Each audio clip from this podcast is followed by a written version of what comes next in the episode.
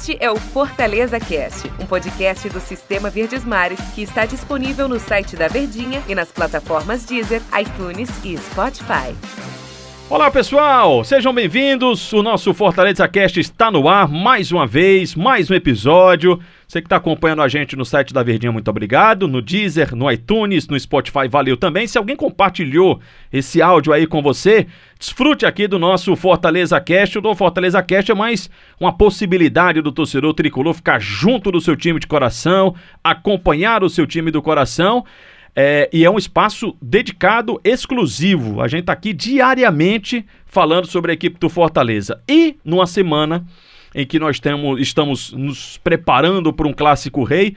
Claro que a cada episódio né, a gente fica traçando né, os momentos importantes, ou trazendo os momentos importantes do time do Fortaleza, as coisas relevantes, porque o jogo vai ser muito importante. Muito prazer, eu sou o Antero Neto, estou aqui com o querido amigo Daniel Rocha. Tamo junto, um grande abraço para todo mundo, Antero, todo mundo que tá ligadinho com a gente. Semana de clássico que a gente vai aqui aquecendo os tambores para esse domingo à noite. E abraço para todo mundo que tá acompanhando a gente aqui no Fortaleza Aquela Cash. primeira perguntinha para começar.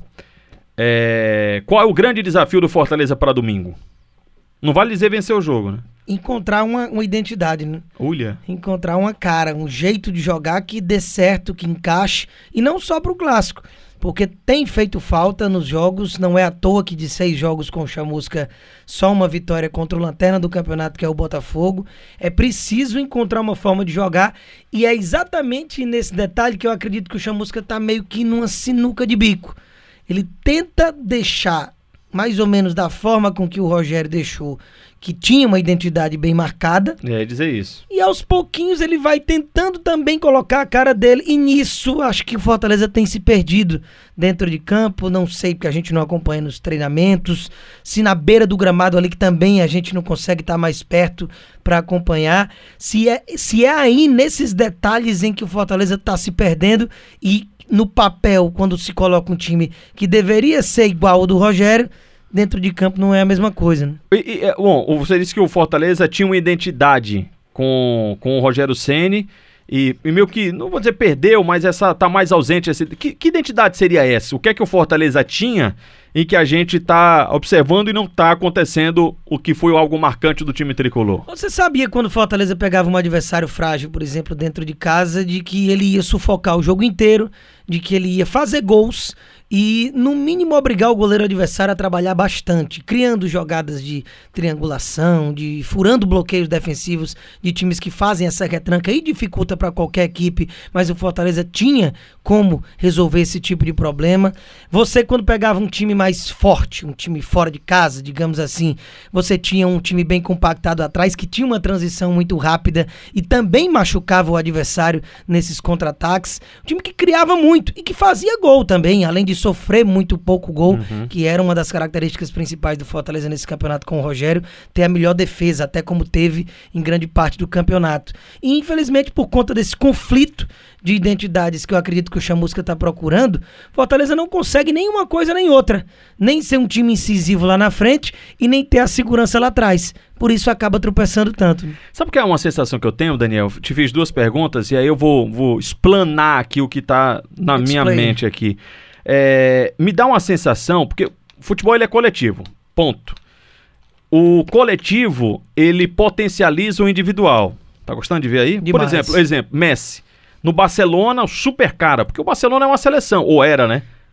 era uma seleção Era. e não tinha o mesmo desempenho na seleção argentina. Claro que tem a questão é, e identificação com a camisa, tá? enfim, tem um monte de coisa aí. Mas na seleção da Argentina, talvez ele não tivesse tantos jogadores coletivamente jogando para potencializar o futebol dele, ou co- coisa assim do tipo. Então, o, o, o, o coletivo potencializa o individual. Mas é a partir de cada individual que o coletivo também se sobressai. Né? Eu tô viajando que só aqui nesse Mas é meu raciocínio, mas é por aí. Onde é que eu quero chegar? É, esse momento me dá uma sensação, não só porque perdeu para a equipe do Bragantino, porque empatou com o Goiás, empatou com a equipe do, do Corinthians, porque dois jogos antes, Fortaleza venceu o time do Botafogo e tinha empatado com a equipe do Vasco da Gama. Mas me dá uma sensação, Daniel, que é o momento do Campeonato Brasileiro em que a gente tem mais jogadores do Fortaleza atuando abaixo do esperado. Se a gente pegar, vamos, vamos para aquele setor ali que é o, o mais de destaque do time do Fortaleza, que é a musculatura do tricolor, que é o, o pulmão do Fortaleza, que é o ataque. Romarinho tem sido aquele super jogador? Bem abaixo. Bem abaixo. Oswaldo, Mais ainda. Yuri César, Cada vez menos importante, né? David, atrapalhado. Melhorou e tá voltando a ser aquele David que deixou o torcedor na bronca, né? Bergson. Você ainda tem muito que mostrar, né? E eu eximo um pouco do Wellington Paulista, Esse aí também pra mim é o mais livre de culpa. porque tem jogado pouco. Isso. Mas se a gente pegar. Ainda assim, tá lá marcando gol. É, ainda assim tá lá. E ainda tem jogado pouco. Então, assim, se você pegar esses jogadores de ataque do Fortaleza, não tem ninguém que você diga assim, poxa, fulano e tal tá comendo a bola, como a gente fala. Tá bem pra caramba. Eu sei também que o Fortaleza nunca teve o cara. Fortaleza nunca foi o time Foi muito coletivo, né? Sempre foi muito coletivo, sempre foi ter vários jogadores, mas esses vários jogadores atuando bem. O Romarinho sendo um cara muito desequilibrante, o Oswaldo sendo um cara que construiu muitas jogadas. É... Tô usando um exemplo do passado, mas o Edinho, Edinho. nossa, uma correria danada por um outro lado também. Então, a gente sempre teve. Fortaleza nunca teve o craque. Fortaleza nunca teve o cara que esse cara e mais 10. Mas eu tenho percebido, Daniel, que os caras do time do Fortaleza, eles não estão desempenhando a mesma função. É a sensação errada minha aqui. É uma queda, realmente. A gente foi pontuando aqui algum desses e, e realmente todos estão abaixo daquilo que já produziram, até mesmo nessa temporada. Romarinho já chegou a estar num momento melhor. O David, assim que chegou no Fortaleza, ele Foi bem. fez o torcedor nem sentir saudade do Edinho. E era a única peça que mudou. Do nono lugar do ano passado no Brasileiro para essa temporada, só o Edinho saiu do time titular para a entrada do David, que foi inclusive a contratação mais cara da história do Fortaleza e do futebol cearense. E ele se adaptou muito bem. Chegou fazendo gol, dando assistência, se tornando um pilar importantíssimo. Aí passou por aqueles 20 jogos de jejum e desde que voltou a marcar contra o Atlético Mineiro, naquela vitória importante do Fortaleza na- no Castelão, ele passou a fazer gol com frequência. Mas também já tá ficando para trás. Meu atrapalhado, Então, um enrolado. recorte né? recente é todos esses jogadores, com exceção do Wellington, realmente muito abaixo. E o próprio torcedor, que a gente tem o termômetro do nosso WhatsApp, nos programas, na rádio todo dia, pede banco, já pediu banco de Romarinho, apesar de eu discordar, Também. pedindo banco do Oswaldo. Aliás, você vai botar pra quem, né? E realmente o Fortaleza, um dos grandes problemas do Fortaleza é esse, é o elenco na conta do chá, né? Enxuto. Então o Chamusca olha pro banco, quem que ele tem que pode transformar um jogo? O Yuri César. Aí os atletas que ele pediu, o João Paulo, né? Que também entra na reta final dos jogos, não foi titular nenhuma vez, não sei se não tá treinando bem. Então não tem o que fazer. Você não tem um leque de opções de jogadores que vão entrar e resolver um jogo.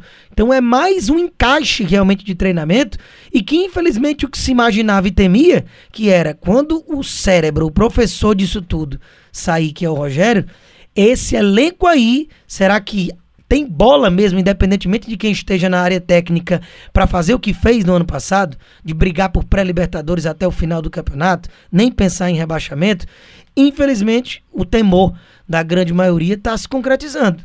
Porque ainda mais o substituto do maior treinador da história do Fortaleza, que foi o Rogério, ele não era nem a primeira, nem a segunda, nem a terceira opção.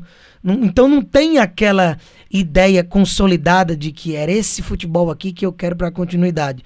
Infelizmente foi quem deu, quem sobrou, com todo respeito ao trabalho do Chamusca, que tem a identificação com o clube, mas não era uma ideia do clube, não era uma filosofia que o clube queria o Marcelo Chamusca como substituto. Então isso pressiona ainda mais um trabalho de um treinador que tem pouquíssimo tempo para colocar suas ideias em prática. Em compensação, pra não dizer que tá tudo acabado e que não tem mais jeito, que arranca os cabelos, torcedor se desespera, esses mesmos jogadores já provaram, com exceção do Bergson, né? Bergson é um cara que eu tô falando num recorte um pouquinho mais recente, né? Até mesmo do Ceará não foi tão bacana. No Atlético Paranaense sim, né? Teve um- uma passagem boa, mas no Ceará não. Mas os outros jogadores já provaram que tem qualidade, que tem como mostrar futebol. O Oswaldo já nessa temporada, o David já nessa temporada, o Romarinho também, o Yuri César do mesmo jeito. o próximo próprio Ronald, que a gente não chegou a citar, como já chegou a ser o cara Sim. do Rogério, né? Titularíssimo, que ele mais usava, com mais minutagem, e agora perdeu espaço. com o Chamusca. É mudança de treinador, de filosofia, de ideia de jogo.